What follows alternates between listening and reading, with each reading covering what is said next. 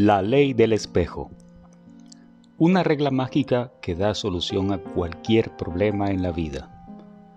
De Yoshinori Noguchi. Eiko Akiyama, una ama de casa que cumplirá 41 años, estaba preocupada. Su hijo Yuta, de quinto de primaria, es maltratado en el colegio por sus compañeros. Aunque diga que lo maltratan, parece ser que no llegan a golpearle. Lo más habitual es que los compañeros le ignoren o que le acusen de cualquier problema que surja. No me maltratan, insiste Yuta, pero a Eiko le duele en el alma ver a su hijo tan solo y triste. A Yuta le gusta el béisbol, pero sus compañeros no le invitan a jugar. Así que al regresar del colegio se va solo al parque a jugar a pelota contra la pared. Hace unos dos años hubo un tiempo que Yuta jugaba a béisbol con los amigos. Durante esa época, Eiko le había visto jugar en el patio del colegio a la vuelta de la compra. Pero Yuta cometió un error durante un partido y le culparon mucho. Los compañeros de equipo le acusaron a gritos sin piedad tus reflejos son demasiado lentos. Por tu culpa hemos perdido tres puntos. Si perdemos, es culpa tuya. Eiko pensó, es cierto que las habilidades deportivas de Yuta no son excelentes, pero tiene también sus virtudes, con lo buen chico que es. Lo que más la hería era que no dieran ningún valor a las virtudes de su hijo y le fue muy duro ver cómo Yuta aguantaba los terribles comentarios de los compañeros de equipo mientras se disculpaba con una sonrisa. A partir de ese incidente dejaron de invitarle para jugar a béisbol. Tú no puedes jugar con nosotros porque nos haces perder, le dijeron. Parece ser que para Yuta lo más duro era que ya no le invitarán nunca a jugar a béisbol. Y además, esto se hizo notar en un considerable aumento de malas caras y enfrentamientos con Eiko. Pero Yuta no quería hablar con su madre de sus problemas ni de la soledad. Insistía en lo de yo no tengo ningún problema. Para Eiko, lo más duro era que Yuta no le abriera su corazón. Aunque ella intentara enseñarle el buen modo de relacionarse con los amigos, él solo le decía, no me des lata, déjame en paz. A la mañana siguiente, Eiko decidió que llamaría a alguien. Llamaría a Yaguchi, un conocido de su marido. Eiko no había hablado nunca con Yaguchi, pero tenía la tarjeta de visita que le había dado su esposo. Yaguchi había practicado kendo en el mismo gimnasio que su marido durante los años de instituto. Se encontraron por la calle por casualidad después de 20 años sin verse. Hacía mucho que no se veían, así que se emocionaron mucho y decidieron entrar en una cafetería donde estuvieron charlando varias horas. Yaguchi trabaja como asesor de empresas. Según su marido, Yaguchi sabe mucho de psicología y es muy bueno solucionando problemas de empresas y personales. Parece que su marido le comentó por encima los problemas de Yuta y dijo, quizá pueda ayudarte. Y le pasó su tarjeta. Ese día su marido le dio la tarjeta mientras decía, si quieres, llámale. Yo ya le he hablado un poco del tema. ¿Por qué tengo que hablar con alguien que no conozco? ¿No es mejor que seas tú quien le pida consejo?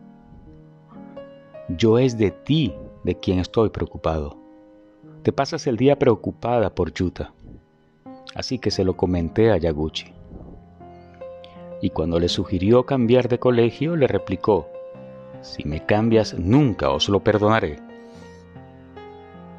Eiko se sentía inútil y miserable al pensar que no podía hacer nada para solucionar los problemas de su hijo.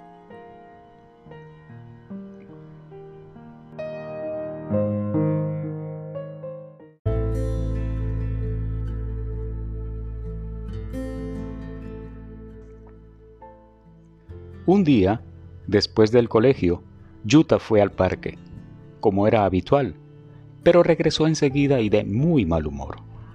Aunque le preguntara qué había pasado, solo contestaba, nada. El misterio lo resolvió pronto una llamada de teléfono. Esa noche una amiga del barrio le llamó. Eiko, ¿te han dicho algo de Yuta? ¿Sobre qué? No. Esta tarde fui a los columpios con mi hijo. Yuta llegó y como siempre empezó a jugar a la pelota contra la pared. Entonces llegaron siete u ocho niños de su clase y gritaron, Lárgate, que vamos a jugar a béisbol y molestas. Y uno de ellos le ha golpeado con el balón. Yuta se ha marchado enseguida. Lo siento mucho porque yo no he podido hacer nada. Eiko se quedó atónita. ¿Por qué no me ha dicho nada? La entristecía mucho que no le dijera nada a pesar de sufrir una experiencia tan desagradable. Esa noche no tuvo ánimos ni de intentar hacer hablar de nuevo a su hijo. ¿Qué me quieres decir? Que yo tengo un problema. Es natural que esté preocupada. Soy tu madre. Tú te pasas el día en el camión y por eso estás tan tranquilo. Quien está realmente educando a Yuta soy yo. Tú no quieres ni compartir conmigo la preocupación. No tengo la intención de hablarlo con este hombre. Estoy segura de que no tiene ni idea de cómo educar a un niño. Acto seguido, Eiko tiró la tarjeta sobre la mesa. Una semana después, Eiko estaba completamente hundida y dispuesta a agarrarse a un clavo ardiendo. La noche anterior había recibido la llamada de la amiga contando lo que había ocurrido en el parque. Ya estoy harta de sufrir, necesito ayuda, sea de quien sea. Pensó y enseguida se acordó de Yaguchi. Por suerte, encontró la tarjeta. Aproximadamente una hora después de salir Yuta hacia el colegio, se armó de valor y le llamó. En ese momento, Eiko no podía ni imaginarse todo lo que estaba a punto de suceder ese día.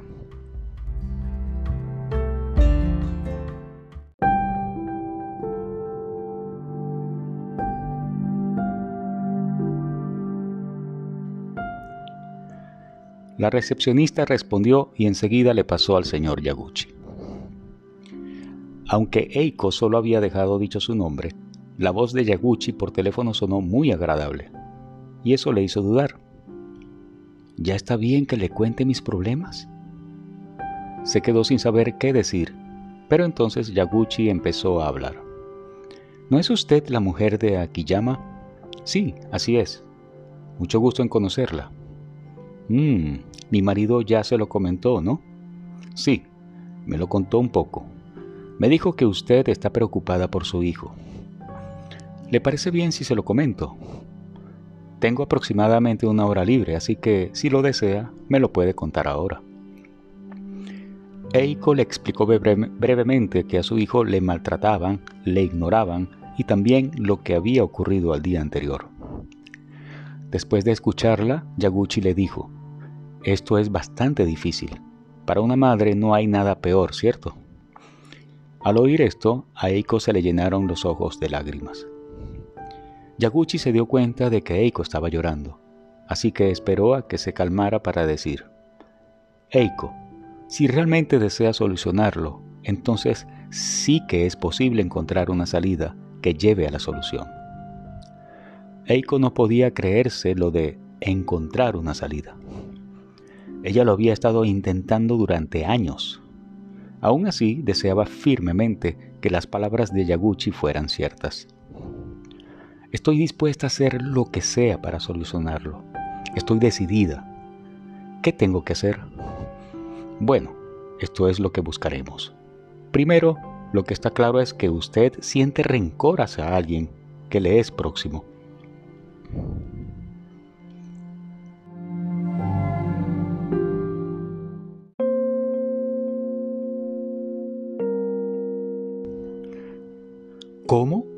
¿Qué quiere decir? Quizá esté yendo demasiado deprisa. Sería mejor que le explicara la teoría, pero en este caso necesito tiempo y ahora no lo tengo. Así que empezaré a explicárselo desde la conclusión. Lo que voy a decirle ahora tiene fundamentos teóricos. Después ya le pasaré algunos libros que pueda consultar. Pues bien, la conclusión es que el hecho de que usted esté preocupada porque su amado hijo está siendo culpado por otros se debe a que usted no le agradece a alguien lo que debería agradecerle y que además continúa culpándole. ¿Qué relación tienen los maltratos de mi hijo en el colegio con mi situación personal? A mí todo esto me suena un poco a religión. No es raro que piense así. Al fin y al cabo, lo que nos enseñan en el colegio siempre se centra en la ciencia física, en lo que puede verse con los ojos. Yo le estoy hablando de una ley descubierta en psicología hace ya bastantes años. Quizá le sea más fácil entenderlo si piensa que es lo mismo que se dice en muchas religiones, aunque yo no creo en ninguna religión. Cuénteme esta ley de la psicología. Los acontecimientos que ocurren en la realidad son el resultado. Cada resultado siempre tiene una causa, y esta causa se halla en su interior. Es decir, debe saber que la realidad de su vida es el espejo que refleja su interior. Por ejemplo, cuando se mira en el espejo se da cuenta de, ¡ay! Me he despeinado. O de, hoy tengo mal color. ¿Verdad que sin espejo uno no puede verse a sí mismo? Considere que la vida es como un espejo. Gracias al espejo que es la vida, podemos darnos cuenta de la propia persona y tenemos la oportunidad de cambiar. La vida está hecha para permitir desarrollarnos hasta donde sea. ¿Qué reflejan mis preocupaciones sobre mí? El resultado de lo que le está ocurriendo a usted es, mi querido hijo tiene problemas debido a que alguien le culpa. Una posible causa es que usted está culpando a alguien a quien debería querer. ¿No es cierto que usted culpa a alguien, a alguien cercano, a quien debería estar agradecida por algo? Por ejemplo, ¿qué tal la persona más cercana, su marido? Yo le estoy agradecida a mi marido Gracias a su trabajo como camionero podemos comer. Esto es muy importante. Así pues, ¿usted valora mucho a su marido? ¿Le respeta?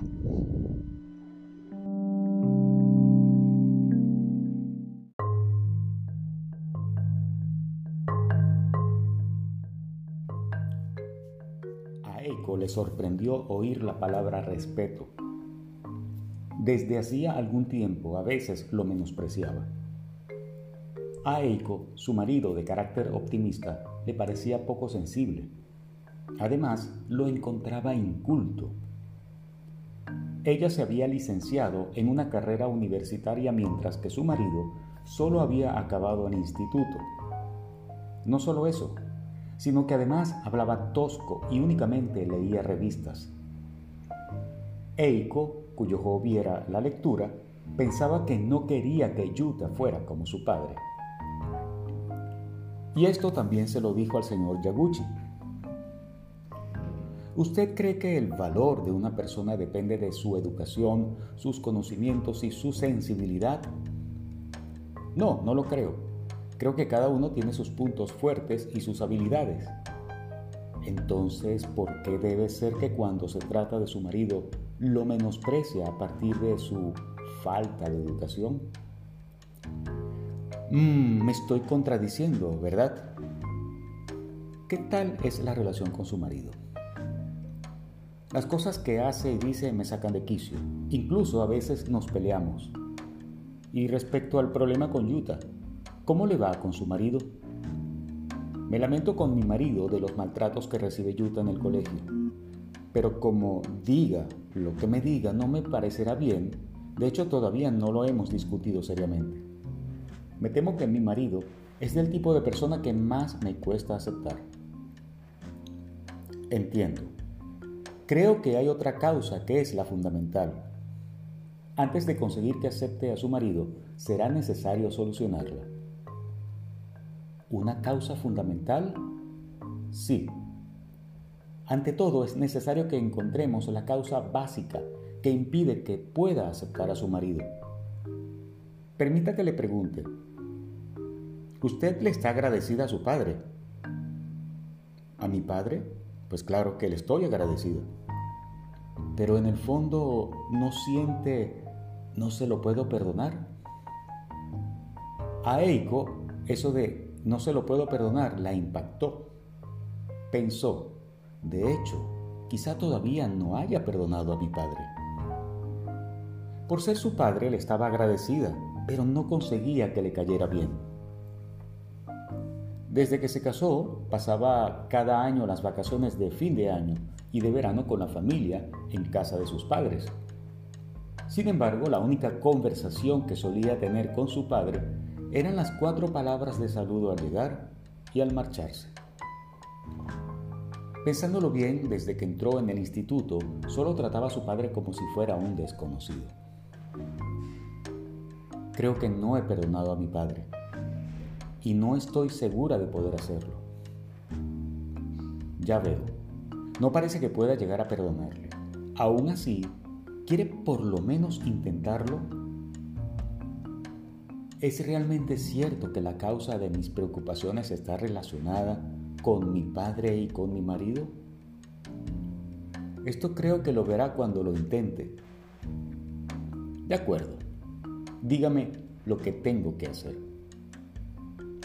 Muy bien, haga primero lo que le voy a decir. Escriba en un papel todo aquello sobre su padre que le hace sentir que no le puede perdonar. Escriba todo lo que desee, aunque sea un texto lleno de enfado, Puede escribir incluso no lo soporto, imbécil, idiota, etc. Si recuerda algún incidente en concreto, escríbalo también y añada además, en ese momento yo me sentía de tal modo. Escriba todo lo que la hería y que no soportaba. Escriba sin piedad. Exprese sus sentimientos. Escriba hasta que se sienta satisfecha cuando le parezca que ya es suficiente, llámeme. Le doy también el número de mi móvil. Eiko dudaba que aquello sirviera para solucionar los problemas de Yuta, pero pensó que era mejor intentarlo que dudar y no hacer nada. Pensó, si sirve para solucionar el problema, haré lo que sea. Además, aunque no comprendía en qué se basaba lo que decía Yaguchi, percibía un extraño poder convincente. Eiko colgó el teléfono, cogió una hoja de papel y empezó a escribir todo lo que se le ocurría sobre su padre.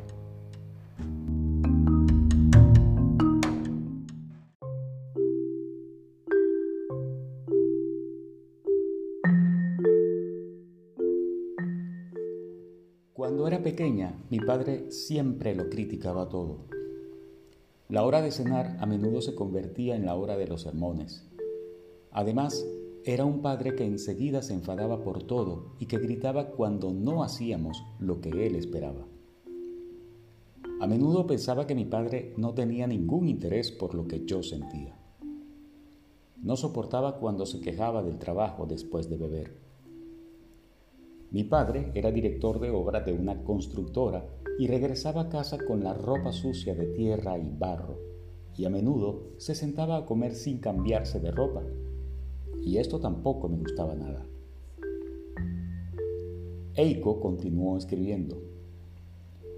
Cuando se dio cuenta ya había escrito muchas palabras bastante fuertes hacia su padre.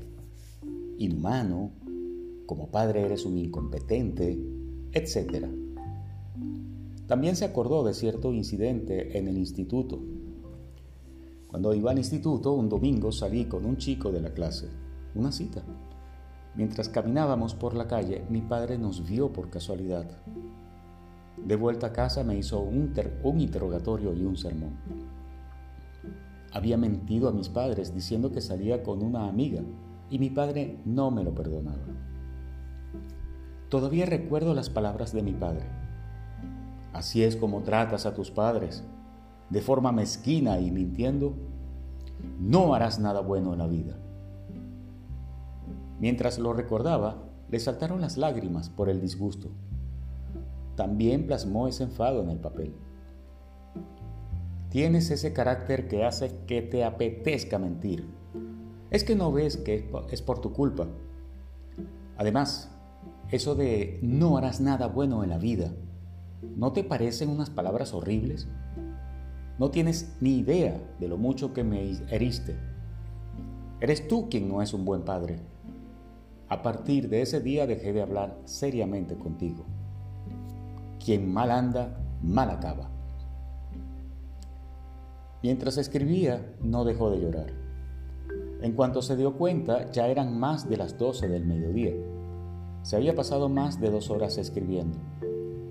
Una decena de hojas llenas de ira. Bien por haber estado escribiendo sin piedad o por haber estado desahogándose llorando, lo cierto es que se sentía bastante aliviada. Pasada la una, Eiko llamó a Yaguchi. ¿Ya ha escrito lo que sentía? Sí, ya he escrito todos mis sentimientos. He llorado mucho y ahora me siento un poco mejor. ¿Está preparada para perdonar a su padre? Si tengo que decirle la verdad, quizá no esté todavía a punto, pero pienso intentar hacer todo lo que pueda. Si pudiese perdonarle, me gustaría hacerlo, y así quizá me sentiría más aliviada. Pues venga, intentémoslo. Perdonar a su padre es solo para usted misma, para nadie más. Prepare una hoja de papel y escriba el siguiente título. ¿Qué le puedo agradecer a mi padre? Si se tratara de dar gracias a su padre, ¿qué le agradecería? Bueno, pues sobre todo el hecho de trabajar y criarme. Gracias al dinero por su trabajo, la familia podía comer y yo pude crecer. Escriba esto en el papel ¿Algo más? Mm, de niña me llevaba a menudo al parque y jugábamos juntos. Escríbalo también. ¿Algo más? Más o menos ya está. Bien, entonces prepare otra hoja. Escriba el título. ¿De qué quiero disculparme con mi padre? ¿Hay algo de lo que le gustaría disculparse?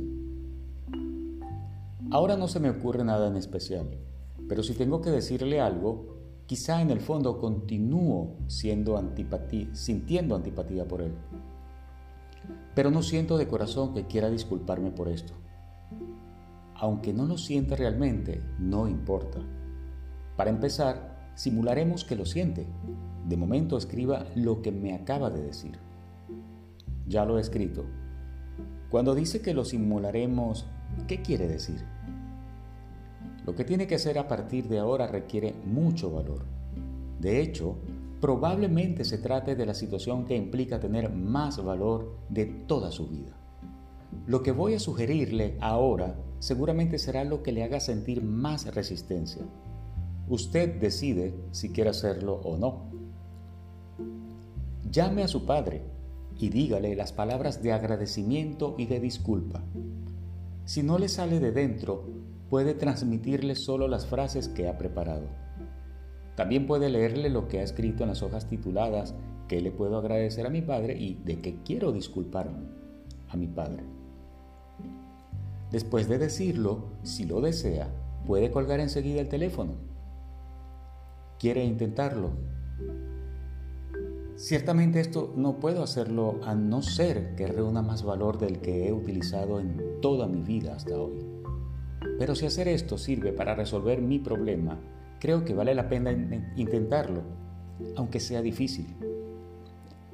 Decida usted misma si lo hace o no. Yo creo que vale la pena. Bueno, ahora estoy ocupado, así que si me disculpa, me despediré de usted. Si lo hace, dígamelo y avanzaremos hacia el paso siguiente. A Eiko lo que le ayudó fue eso de simularemos que lo siente. No conseguía sentir realmente que quisiera disculparse. Como que el malo es mi padre, era absurdo que fuera ella quien se disculpara. Pero si se trataba de simplemente leer un texto, quizá sí que pudiera. Así que sin lugar a dudas, lo mejor sería intentarlo. A Eiko le entraron poco a poco ganas de llamar. Se le hacía muy extraño sentir que deseaba llamar. Si no fuera por las circunstancias del momento, seguramente Eiko no habría llamado jamás por teléfono con su padre. De recién casada, un día que telefoneó a casa se puso su padre y enseguida dijo, soy yo, ¿me pasas con mamá? Desde entonces, solo con decir soy yo, su padre llamaba enseguida a su madre. Eiko está al teléfono. Su padre ya se había dado cuenta de que Eiko no tenía nada que decirle a él. Pero ese día sí iba a hablar por teléfono con su padre.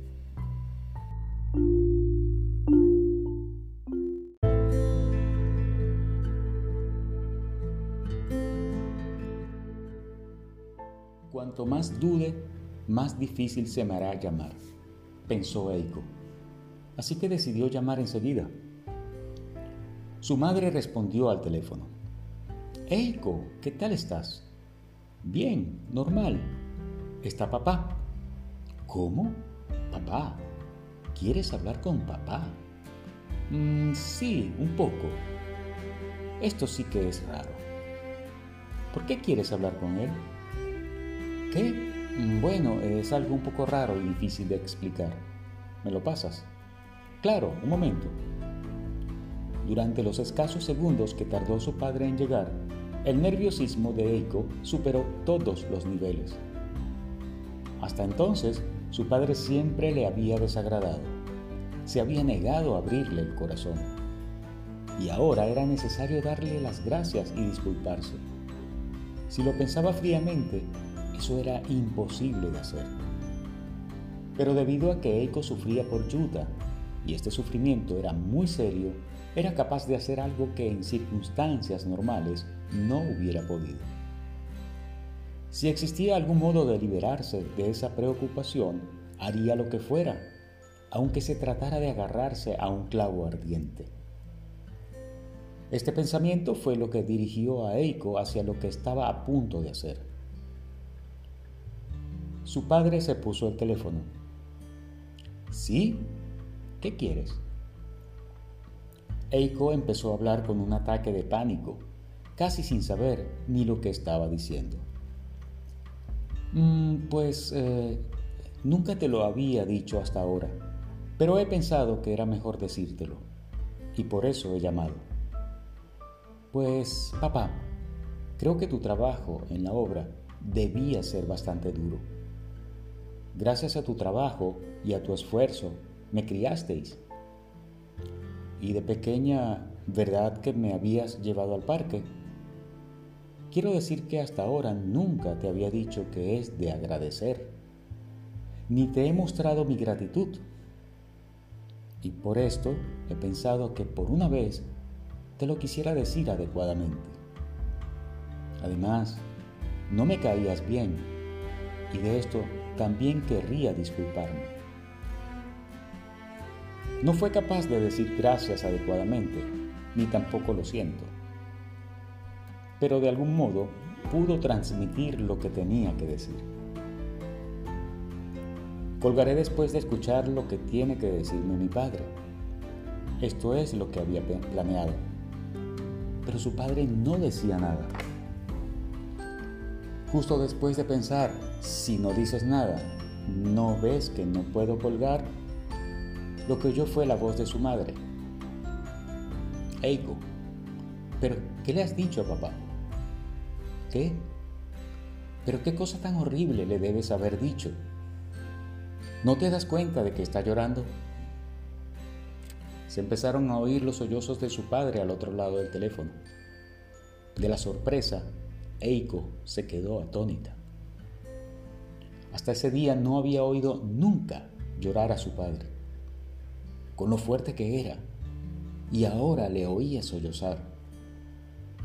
Ella le había transmitido su agradecimiento únicamente simulando que lo sentía, y ahora resultaba que su padre, quien siempre había mostrado fortaleza, estaba sollozando.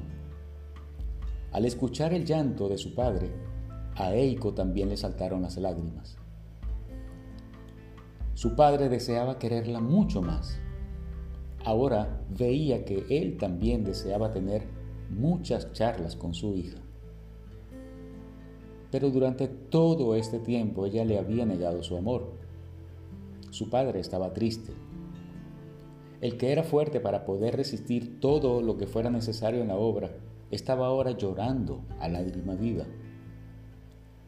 Así de duro había sido para él no poder transmitir su amor a su propia hija.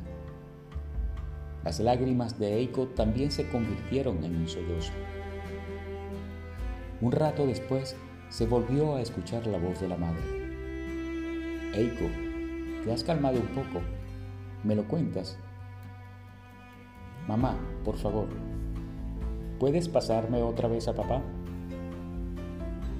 El padre cogió el auricular. La voz le temblaba por el llanto. Eiko, perdóname. Yo no he sido un buen padre para ti. Te hice pasar muchos malos ratos. Se volvieron a escuchar sollozos. Papá, perdóname. Soy yo quien ha sido una mala hija. Además, gracias por criarme. La voz de Eiko también desapareció entre los sollozos.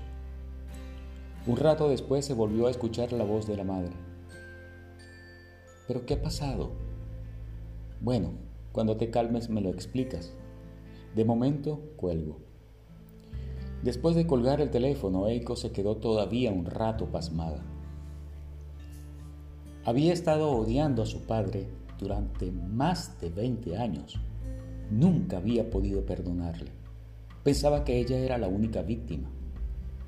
Solo veía a su padre desde un punto de vista y nunca había intentado verlo desde otra perspectiva. No había visto el amor de su padre, las debilidades de su padre, la torpeza de su padre. ¿Qué experiencia más amarga debía de haber sufrido hasta entonces? ¿Qué experiencia más amarga le había hecho sufrir ella a su padre? Entonces por la cabeza le pasaron varios pensamientos y también le brotó el sentimiento de agradecimiento hacia su padre.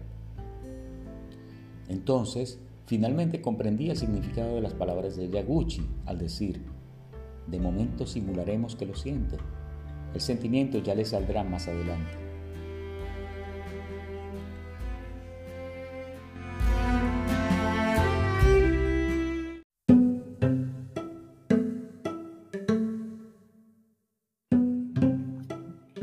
Cuando acababa de pensar que Yuta llegaría al cabo de una hora, sonó el teléfono.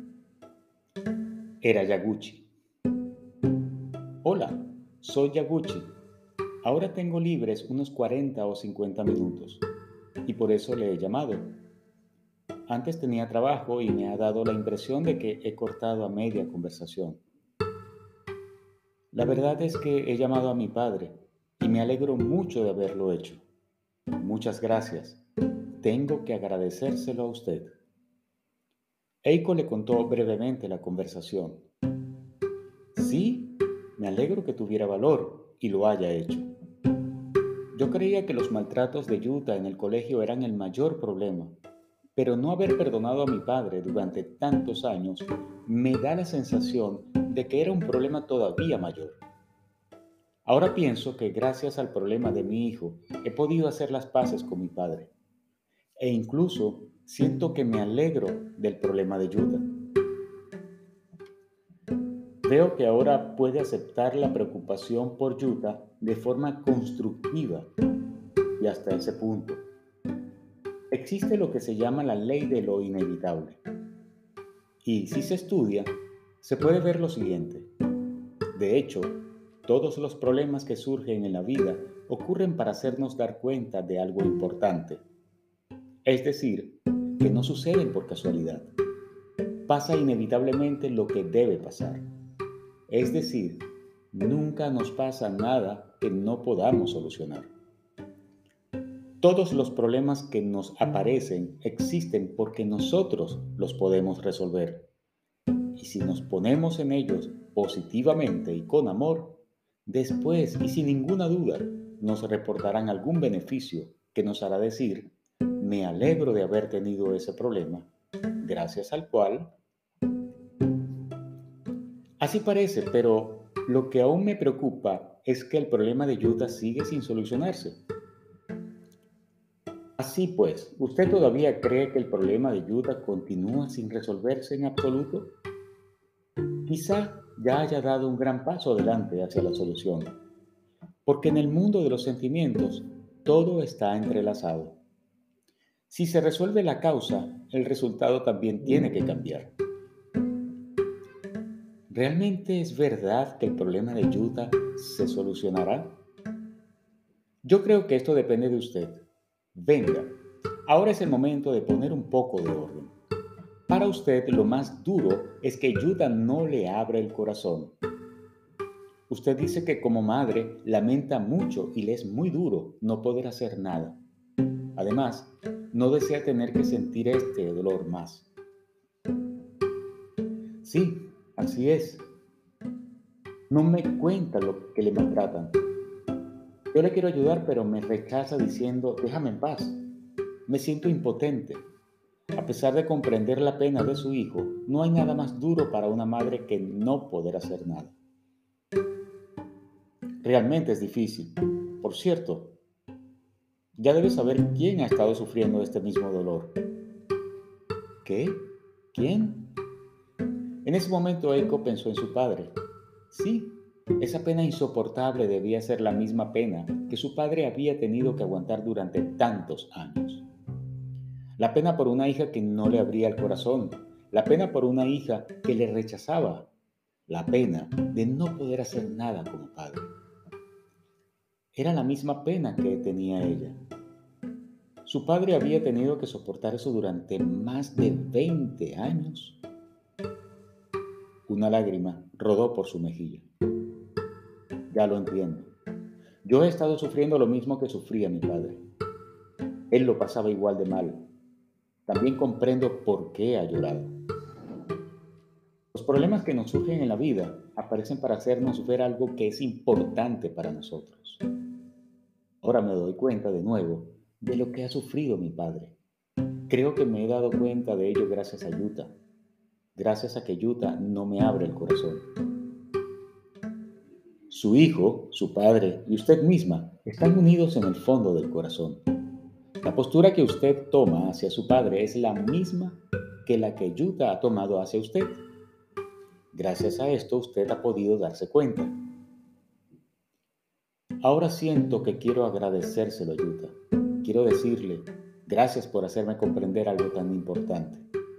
En el fondo, hasta ahora lo culpaba ¿Por qué no quieres hablar con tu madre? ¿Puede ahora entender lo que siente su hijo?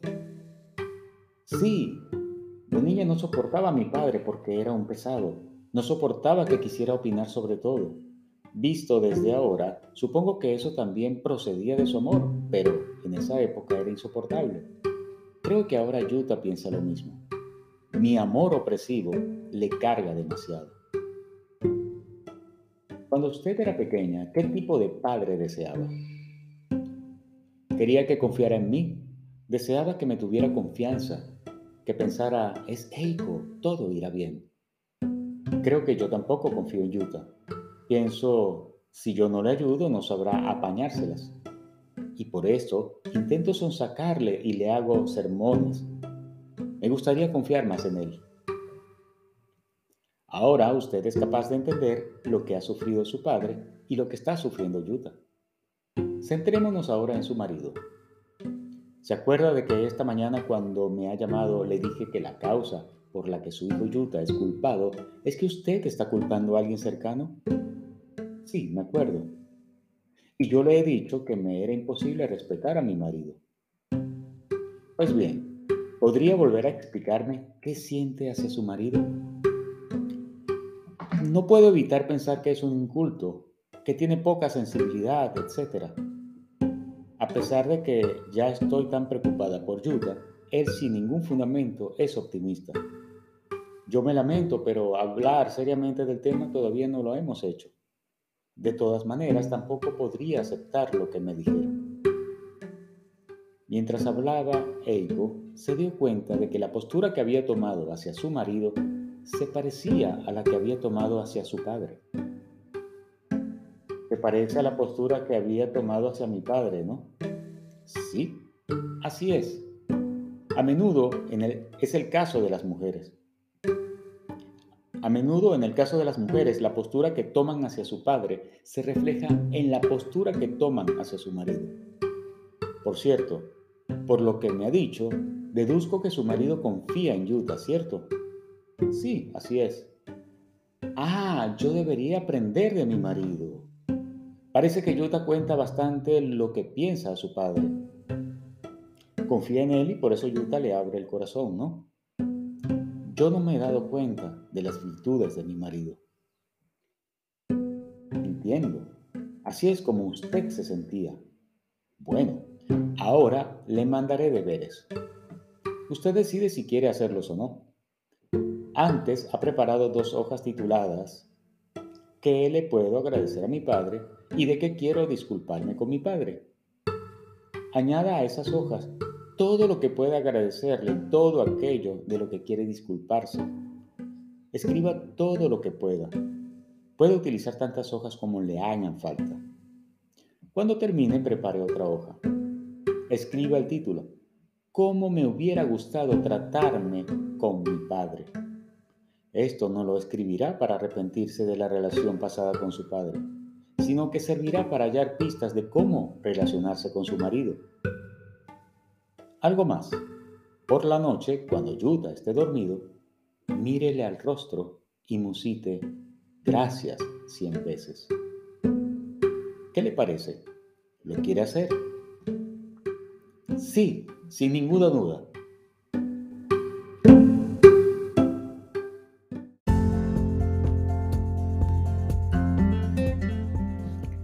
Poco después de colgar el teléfono, Yuta llegó a casa Tiró la cartera a la entrada y como siempre cogió el guante y la pelota de béisbol y salió hacia el parque. Eiko se preocupó muchísimo. Hoy vuelve allí a pesar de que ayer los compañeros lo echaron. Sin embargo, para distraerse de la preocupación, Eiko se dedicó a hacer los deberes. Recordaba muchas cosas que podía agradecer a su padre ¿Qué le puedo agradecer a mi padre? Mantener a la familia trabajando en el duro empleo de director de obra. De niña, cuando en ocasiones había tenido mucha fiebre, me había acompañado en coche a urgencias. Para mi padre, cuyo trabajo requería mucho esfuerzo físico, seguro que salir a medianoche le resultaba agotador. De pequeña me llevaba a menudo al río y al mar. Me enseñó a nadar. De pequeña me gustaba el melón y cada año para mi cumpleaños compraba un melón antes de llegar a casa. Durante una temporada una niña del vecindario me maltrataba y mi padre fue a quejarse a su casa. Estudié en una universidad privada y me pagó las tasas de matrícula sin quejarse. Para la economía familiar de esa época, seguro que fue una gran carga. Cuando encontré mi primer trabajo, encargó una bandeja de sushi para celebrarlo. Era una bandeja de sushi muy lujosa. Ese día dije, el sushi no me gusta y no comí. Mi padre se quedó muy abatido. Abrieron una cuenta en el banco para cada uno de los hermanos, para una eventual emergencia. Y cada mes, aunque fuera poco, nos ingresaban algo de dinero. El día antes de casarme mi padre me los quería dar, pero yo le dije, no quiero pasearlos por la calle, así que ingrésamelos en mi cuenta. Y no los cogí. ¿Qué le puedo agradecer a mi padre y de qué quiero disculparme con mi padre? Le venían a la cabeza mezclados. Mientras escribía qué le puedo agradecer a mi padre y de qué quiero disculparme con mi padre, le saltaron las lágrimas. Me quería mucho y a pesar de que yo lo rechazara, él continuaba queriéndome. Como yo no podía dejar de lado el sentimiento de que no tenía perdón, no me di cuenta de su amor. Además, a pesar de ser tan querida, yo no le he dado nada a mi padre. Casi no he hecho nada por él como hija. También se dio cuenta de que de hecho no daba valor al trabajo de su padre Pensaba que un director de obra era de poca categoría y nada intelectual, aunque fue gracias al trabajo continuado de su padre que pudo graduarse en la universidad. Por primera vez se dio cuenta, comenzaba a sentir agradecimiento y respeto por su padre. Pensaba que el trabajo de su marido tenía una imagen poco intelectual, la imagen asociada al sentimiento de rechazo por la incultura de su marido era exactamente igual a la imagen que tenía de su padre. Seguro que había muchísimas cosas que debería agradecerle a su marido. Mientras pensaba en todo esto, preparó la hoja titulada ¿Cómo me hubiera gustado tratarme con mi padre? Escribió lo siguiente. ¿Cómo me hubiera gustado tratarme con mi padre? Darme cuenta del amor implícito en sus actos, Igual que yo soy imperfecta, comprendo que mi Padre también es imperfecto y torpe. Agradecer lo que hace por mí. No solamente ser querida, sino también querer, hacer algo que le haga feliz. Transmitir mi desacuerdo en lo que me disgusta y construir una relación agradable para los dos. Pensó que era exactamente así como debía tratar a su marido un marido que trabaja para mí, el marido que es mi compañero en la vida. He olvidado agradecerle todo lo que hace por mí. Quizá esta fuera la primera vez que pensaba francamente en su marido. Esto quizá esté relacionado con lo que he sido capaz de agradecerle a mi padre. Hoy le daré las gracias. Eiko se dio cuenta de que mientras pensaba en todo esto, había oscurecido. De hecho, aquel día no había hecho apenas ninguna de las tareas de la casa. Desde que había llamado a Yaguchi a las 9 de la mañana, solo había estado enfrentándose consigo mismo. ¿Qué prepararé de cenar? Precisamente después de pensar esto, llegó Yuta. Mamá, ¿me estás escuchando? ¿Qué ocurre? ¿Ha pasado algo positivo? ¿Recuerdas de Taiki? Ayer Taiki me dio un golpe con el balón. Ah, sí. Taiki es el niño que más te molesta, ¿no? Pues ahora mismo, cuando ya regresaba a casa, Taiki ha venido al parque y se ha disculpado diciendo, perdona que siempre te moleste. ¿eh? Ah, sí. Y mientras decía esto, notaba como si estuviera ocurriendo un milagro. Le pareció que sin duda estaba relacionado con el hecho de haber hecho las paces sinceramente con su padre. Eiko decidió que en lugar de dedicarse a hacer la cena, prefería charlar con Yuta. Así que la encargó. Mientras se esperaban, le dijo, Lamento mucho haber estado metiéndote, lamento mucho haber estado metiéndome demasiado en tus cosas. A partir de ahora intentaré no meterme tanto en ellas. Y cuando necesites que te ayude, no dudes en decírmelo. ¿De acuerdo? Porque confío en ti. El rostro de Yuta mostraba una gran alegría y dijo, de acuerdo, gracias. Como es natural, Yuta deseaba que confiara en él. Hoy es un gran día. Las cosas buenas vienen una tras otra, continuó Yuta. Eiko también estaba eufórica. Poco después llegó la cena. No quiero esperar a papá para cenar, así que tú empieza a comer. ¿Por qué? Si tú siempre comes antes. Hoy tengo ganas de cenar con papá. Papá trabaja mucho por nosotros y llega cansado a casa. Me sabe mal que tenga que comerse el arroz con pollo solo, ¿no te parece? Pues yo también quiero cenar con papá. Será más divertido si comemos los tres juntos. Realmente eres un tesoro. Te pareces a papá. Realmente estás rara, pero si tú siempre te quejas de que papá es poco delicado. Eh, sí. Mamá se equivocaba. Papá es amable, es un hombre fuerte, es un hombre entre los hombres. Sí, pero si no estudias, solo consigues un trabajo como el suyo. Lo siento, pero en esto mamá también se equivocaba. El trabajo de papá es un gran trabajo.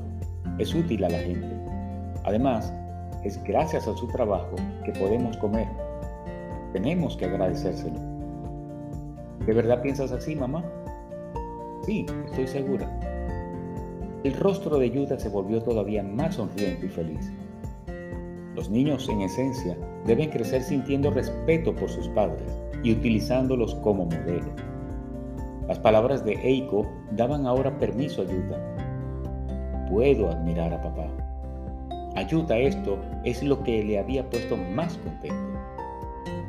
Rato después llegó su marido y los tres juntos se comieron el arroz con pollo ya frío. Quizá porque estaba contento de que se lo hubiera esperado, ese día su marido estaba especialmente de buen humor. Se comía el arroz frío diciendo, está delicioso.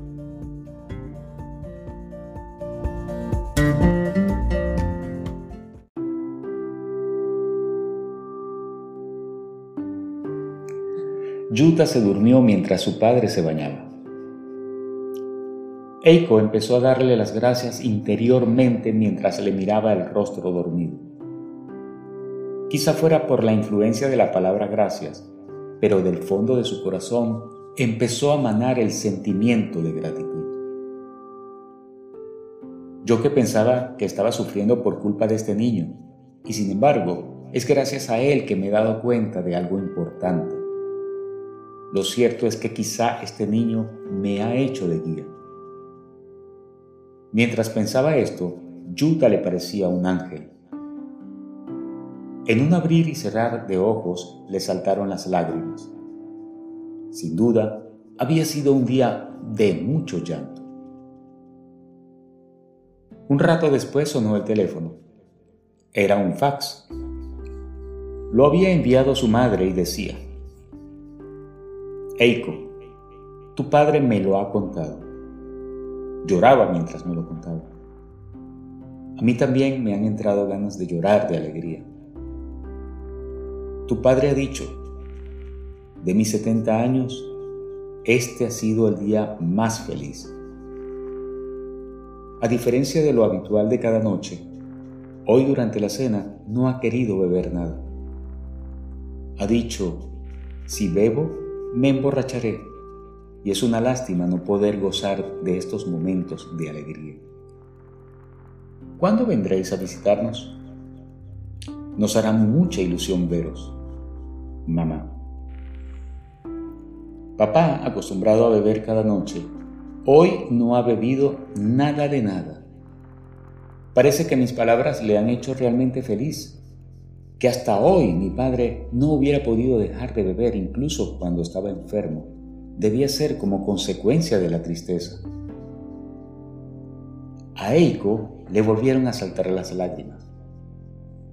¿Qué pasa? ¿Estás llorando? le preguntó su marido, que acababa de salir del baño. Eiko le contó todo lo que había sucedido durante el día.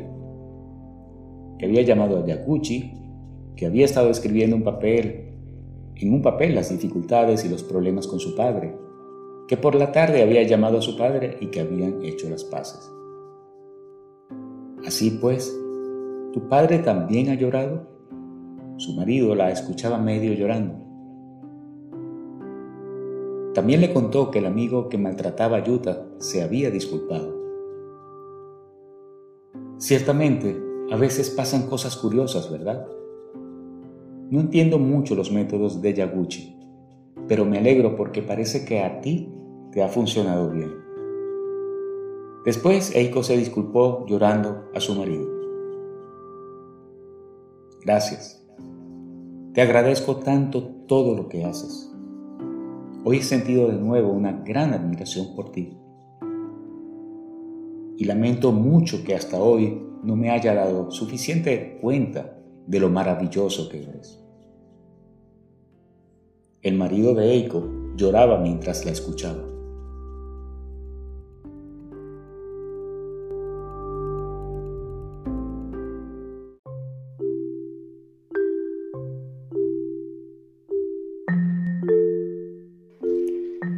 Al día siguiente, Eiko llamó a Yaguchi para contarle lo que había ocurrido y agradecérselo.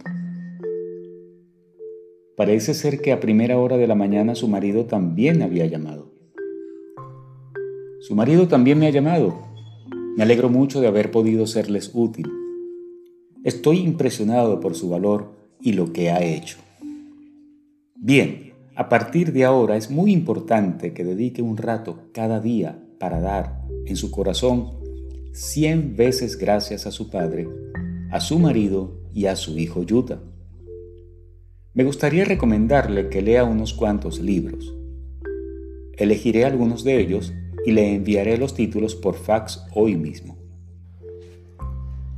Ese día por la noche... Hola, era la alegre voz de Yuta llegando a casa. Hoy los niños de la clase me han invitado a jugar al béisbol. Me voy. Yuta cogió el guante y se marchó corriendo. A Eiko se le humedecieron los ojos, se le trabó la voz y no pudo ni decirle adiós. Fax. Estimada Eiko llama. El espejo que es la vida nos hace ver lo que es importante, ¿no le parece? Me ha impresionado mucho su valor y osadía. Quisiera solo pedirle un favor. Pienso que esta experiencia puede servir de ayuda a otras personas. Desearía que lo cuente, si se da el caso, con mis mejores deseos de amor, gratitud y alegría para su vida. A continuación, le recomiendo algunos libros que puede utilizar como referencia. Ikikata, Vida, de Kazuo Inamori. As a Man Thinketh, de James Allen. Creating the Value of Life, de Fumihiko Ida. Forgiveness, de Gerald Jampolsky. How to Conduct an Orchestra, de Yoshiyuchi Tagaki. Cuaderno de cociente emocional para aumentar día a día la fuerza para alcanzar el éxito y la felicidad de Yoshinori Noguchi.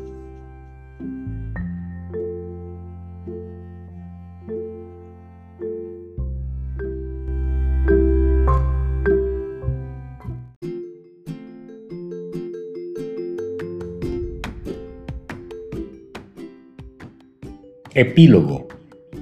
¿Cómo traer felicidad a nuestra vida? La vida es un espejo que refleja nuestro interior. Gracias por leer este relato hasta el final. A pesar de tratarse de nombres y profesiones ficticias, está basado en personas y en hechos reales. Cuando ya hace cierto tiempo hice pública esta historia en mi blog Coaching de Cociente Emocional para aumentar día a día la fuerza para alcanzar el éxito y la felicidad, tuvo una repercusión sorprendente y recibí gran cantidad de correos electrónicos de los lectores. Hacía mucho que no lloraba tanto. Reuní fuerza para perdonar a quien no había podido perdonar durante años. Me ha invadido un fuerte sentimiento de agradecimiento.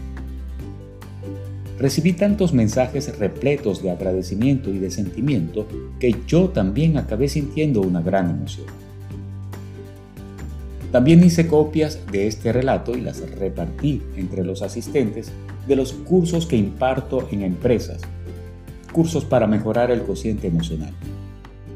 El primer día del curso mandé como deberes leer el texto. Al día siguiente les pregunté su opinión.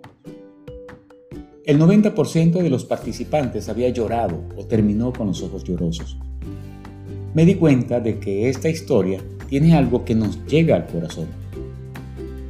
Hace falta decir que cada vez que lo releo, yo también acabo con los ojos llorosos. Y cada vez que quiero juzgar los actos de alguien, recuerdo esta historia y siento como si me purificara. Ahora me alegro muchísimo de que esta historia haya sido publicada en formato de libro. Deseo que mucha más gente pueda conocer estos hechos. ¿Y usted? ¿Qué ha sentido al leer este relato? Eiko estaba muy preocupada por su hijo y sin saber cómo resolver el problema. Entonces Yaguchi le enseñó una ley muy sencilla que le daría la solución. Una ley que dice, la realidad de nuestra vida es el espejo que refleja nuestro corazón. Es la ley del espejo. Si nos llenamos el interior únicamente de insatisfacción, cada vez ocurrirán más acontecimientos que quieren expresar este descontento. Y al contrario, si tenemos el corazón siempre lleno de agradecimiento, ocurrirán más acontecimientos que nos harán sentir más agradecimiento. La vida es un espejo que refleja nuestro corazón. Es decir, que ocurren acontecimientos que sintonizan exactamente con nuestro interior. O también se puede decir que la causa que se halla en nuestro interior se hace realidad como efecto. Esta ley tiene muchos puntos en común con la religión y la filosofía oriental tradicionales. Es una ley muy simple, pero que si se conoce nos enseña a controlar nuestra propia vida. Mediante el coaching he asesorado a numerosos clientes para alcanzar sus objetivos y la realización personal. Y durante estos años de experiencia he podido comprobar que esta ley funciona en todos los individuos sin ninguna excepción. Utilizando esta ley, muchas personas han conseguido cambiar una situación actual adversa y hacer realidad la situación deseada. Al igual que cuando nos miramos en un espejo, podemos conocer nuestra propia imagen. Si miramos lo que nos pasa en la vida, podremos conocer qué tenemos dentro del corazón. Yaguchi, que conocía esta ley, cuando supo lo que le ocurría a Eiko, es decir, que su querido hijo era criticado por los compañeros, se dio cuenta de que Eiko criticaba interiormente a alguien. Por cierto, ¿qué hace usted cuando no le gusta su imagen reflejada en el espejo? Por ejemplo, si se mira en el espejo y ve que está despeinado, ¿qué hace? Por mucho que extienda la mano para arreglar los cabellos de su imagen en el espejo, ¿verdad que no lo conseguirá? Probablemente lo que hará será extender la mano hacia su cabeza y los arreglará. De forma parecida, para resolver de raíz los problemas de la vida, hace falta eliminar la causa que se halla en el propio corazón. Si no cambiamos nuestro interior y únicamente esperamos que cambien los otros y las situaciones, no conseguiremos lo que deseamos. En el caso de Eiko, cuando consiguió reconciliarse y sentir agradecimiento en su interior hacia su padre y su marido, el problema actual la preocupación por su hijo desapareció. Cuando digo que hace falta cambiar nuestro interior, no quiero decir que no haga falta actuar en la realidad. Por ejemplo, si alguien está siendo maltratado por otro, lo primero que se tiene que hacer es actuar para protegerse en la vida real. Pero al mismo tiempo que se intenta hacer lo mejor posible en la vida real, es también importante ir cambiando lo que se tiene dentro del corazón. Con el perdón se consigue la calma. Vamos a reflexionar un poco sobre el perdón. Cuando pienso no se lo puedo perdonar, significa que todavía vivo atado al pasado, que el corazón está repleto de rencor hacia alguna persona. En este caso, Eiko estaba atada a las palabras dichas por su padre en el pasado, y esto hacía que en su interior sintiera rencor hacia él, a pesar de que últimamente ya no pensara en su padre. En el fondo de su corazón seguía sintiendo reproche hacia él. Si siento resentimiento hacia alguien y me digo que no se lo puedo perdonar, no conseguiré nunca la paz interior Estamos trastornados porque una fuerza extra está actuando sobre nosotros. Y si esta situación se prolonga, se acabará convirtiendo en sufrimiento. Ciertamente, esto es una situación difícil. Yo también la he experimentado. En este momento, nosotros tenemos dos opciones. Perdonar o no perdonar. Si en el pasado resultamos heridos de la relación con alguien, podemos escoger no perdonar. En este caso significa que nos permitimos quedar anclados en el acontecimiento pasado. Y debido a esta situación pasada, eliminamos la posibilidad de tener una vida llena de paz. Por otro lado, tenemos también la opción de perdonar. Si perdonamos, entonces tanto nuestro cuerpo como nuestro interior se calman y podemos relajarnos. Nos liberamos del hechizo del pasado y conseguimos paz y libertad de espíritu. Perdonar no significa que damos el visto bueno a lo que nos han hecho, ni que lo pasamos por alto. Tampoco significa que tengamos paciencia a pesar de pensar que él o ella tiene la culpa. Perdonar significa que nos liberamos del pasado que nos ata, que dejamos de hacer reproches y que escogemos la calma de los momentos presentes. ¿Y usted siente en este momento resentimiento hacia alguien? ¿Estaría dispuesto a perdonar a esa persona con tal de conseguir una vida feliz para usted? Debe tener en cuenta que perdonar a alguien es solo para usted mismo, no es para nadie más. Perdonémonos a nosotros mismos. Probablemente haya quien piensa, me es imposible perdonar a tal persona. En este caso no se culpe y piense, soy un desastre porque no puedo perdonarle o así no podré ser feliz, etc.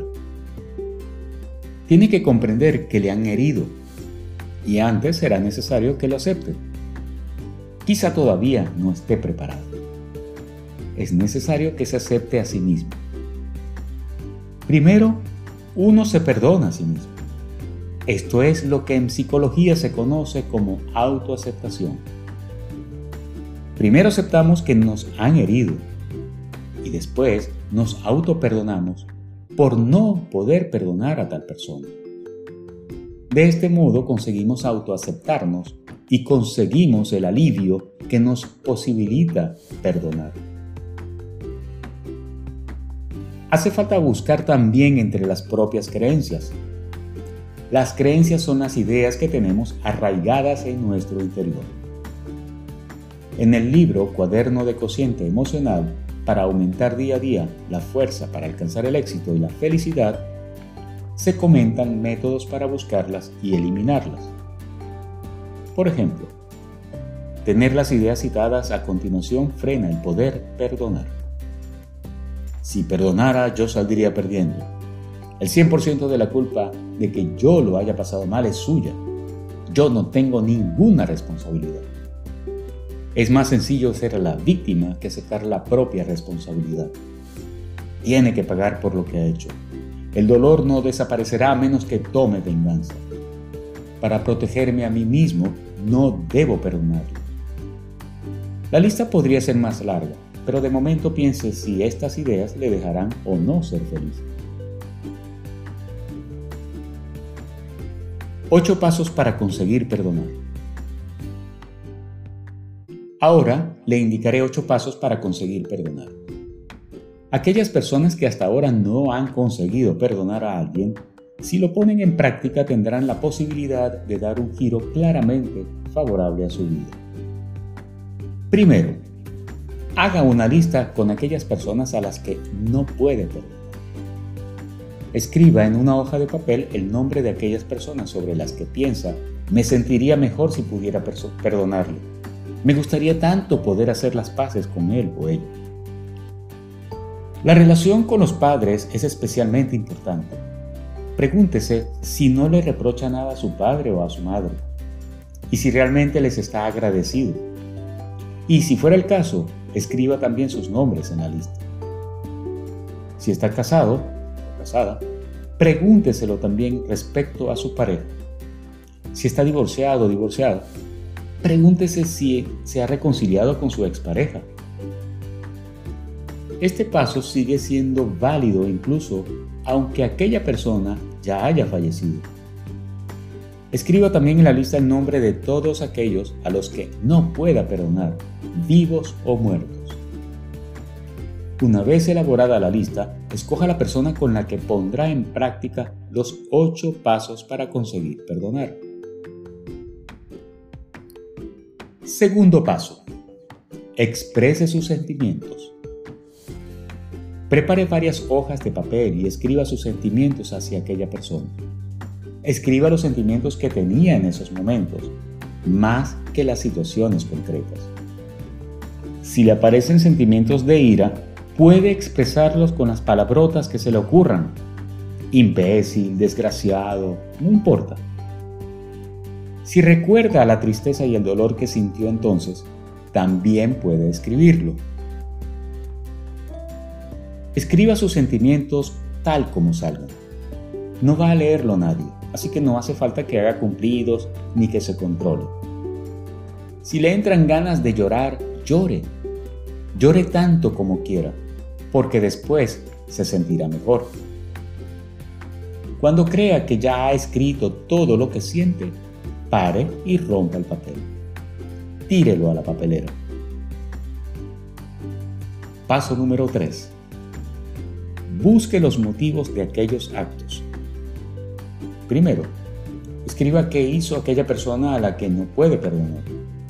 Segundo, Imagine y escriba los motivos que llevaron a aquella persona a actuar de tal manera. Los motivos que hacen actuar a las personas se pueden dividir a grandes rasgos en dos tipos. Querer sentir placer y evitar sentir dolor.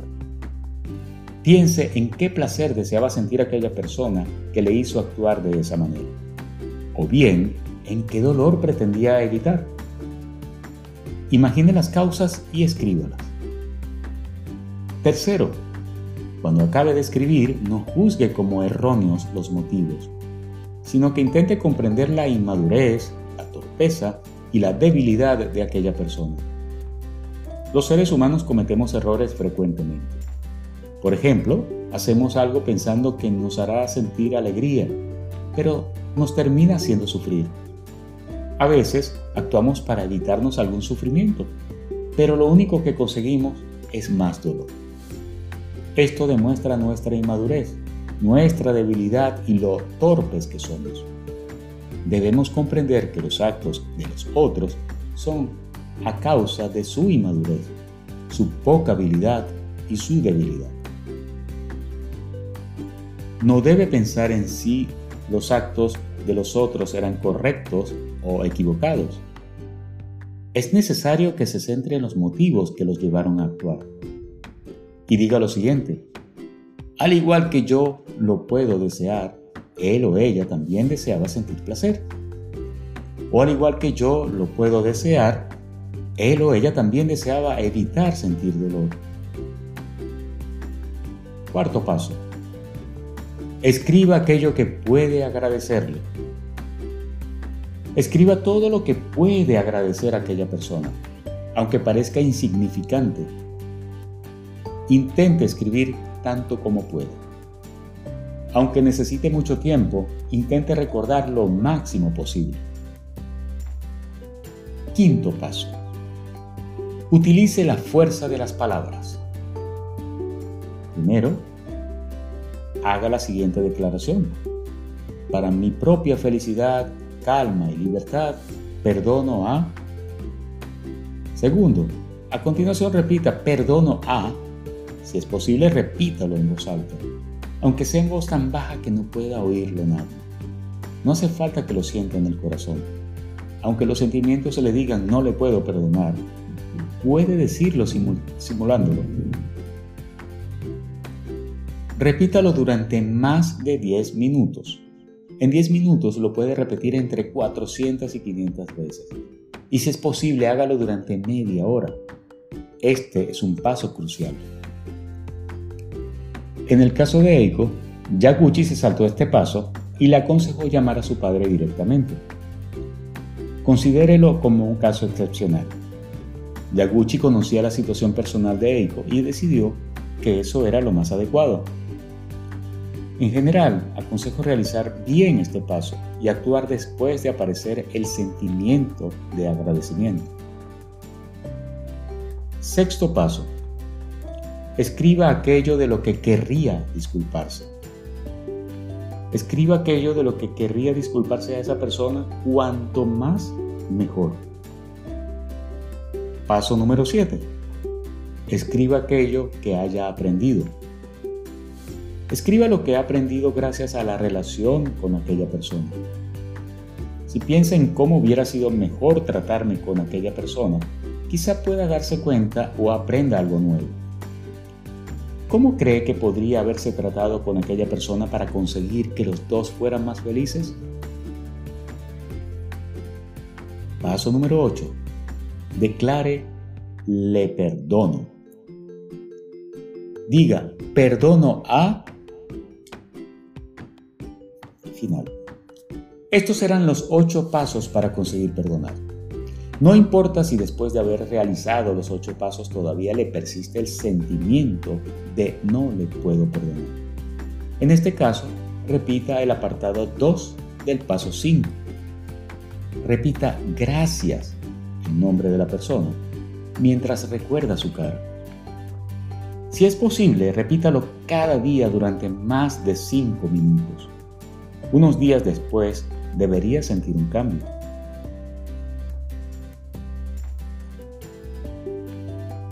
¿Cómo hacer realidad una vida feliz? Si durante el proceso de realización de estos pasos ha sentido agradecimiento hacia aquella persona, ¿qué le parecería si le diera las gracias? Si hubiera pensado, me querría disculpar, ¿qué le parecería pasar a la acción antes que el sentimiento se desvanezca?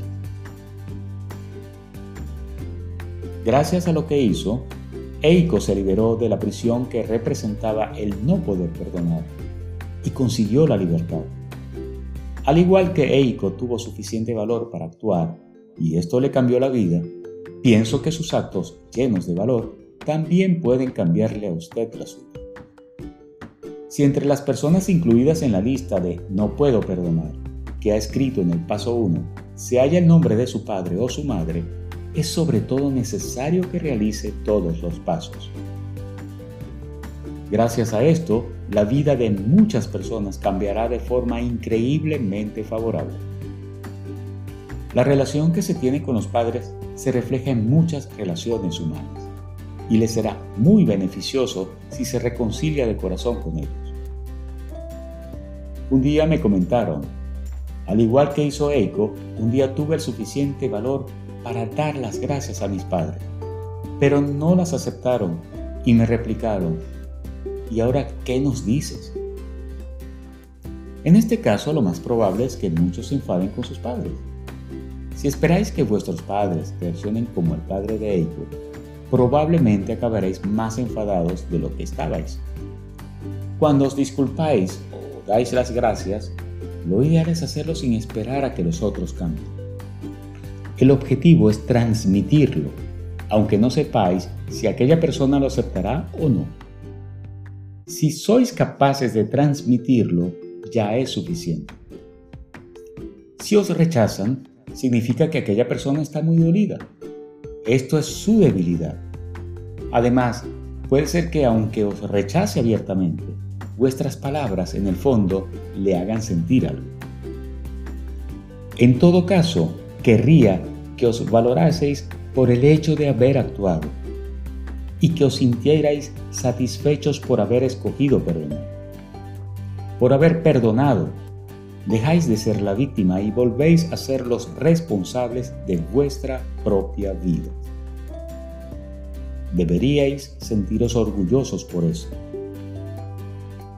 No olvidéis las palabras, la ley de lo inevitable de Yaguchi todos los problemas que surgen en la vida ocurren para hacernos dar cuenta de algo importante. Usted no tendrá nunca ningún problema que no pueda solucionar. Usted tiene la fuerza necesaria para resolver cualquier problema, el cual ocurre para que a través de su solución usted se dé cuenta de algo importante. Deseo que este libro le ayude a hacer realidad una vida feliz y me haría inmensamente feliz si con este libro usted pudiera ampliar el círculo de personas felices que le rodean. Si mientras ha leído este libro se ha dado cuenta de algo o ha sentido alguna emoción, no dude en compartirlo con los seres que le rodean. Imagínese su cara de felicidad al compartirlo. Podría ser que sus actos acarrearan buena suerte, libertad y reconciliación con alguien. Con mis mejores deseos para que haga amistades maravillosas, espero que se amplíe el círculo de personas felices a su alrededor y deseo que la tierra se llene de buenos sentimientos y de agradecimiento. Parte de los ingresos derivados de la venta de este libro se destinan a la organización Save the Children. Es una organización no gubernamental reconocida por las Naciones Unidas que trabaja para los niños. Trabaja en programas de ayuda para conseguir que los derechos de los niños sean una realidad en más de 155 países. De los 132 millones de niños que nacen anualmente en el mundo, 11 millones mueren antes de alcanzar los 5 años. Los niños malnutridos y que viven en la pobreza antes de pensar en si perdonan o no a sus padres, deben preocuparse de cómo podré sobrevivir y cómo conseguiré una vida segura. Seré muy afortunado si con este libro consigo ayudar a los niños del mundo. Yoshinori Noguchi thank you